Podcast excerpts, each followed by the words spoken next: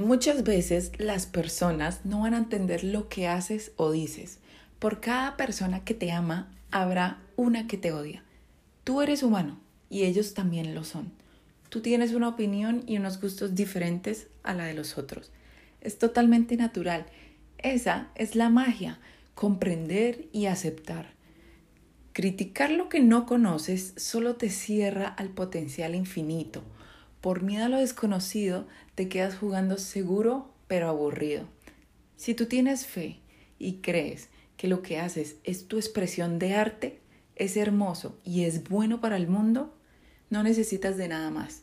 Si enciende tu alma y te saca una sonrisa, ese es el mejor feedback que puedes recibir. Es muy fácil caer en la tentación de hacer lo que está en tendencia, solo para satisfacer ese deseo de reconocimiento y aprobación.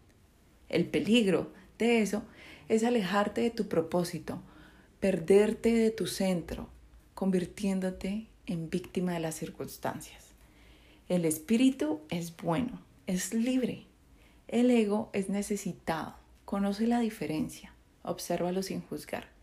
Conócete para darte a conocer desde tu autenticidad y creatividad.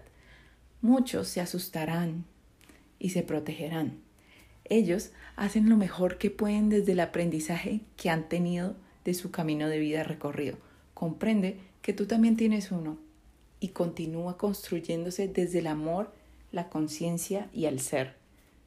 Tratar de encontrar las respuestas puede causar confusión si ya hiciste la pregunta, espera a que sea respondida.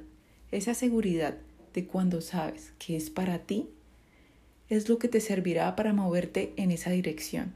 La lógica y la razón quieren etiquetar y encarcelar el conocimiento para sentir la ilusión de control. Esa resistencia y rigidez es la no aceptación de lo que eres, dices y crees. No seas duro contigo mismo, obsérvalo Entiende que está ahí para protegerte del supuesto peligro. Demuéstrale que lo que haces es para el bien tuyo y de los otros. Empezará a confiar en ti hasta crear la unidad que es el verdadero éxito. Te amo. Chingona.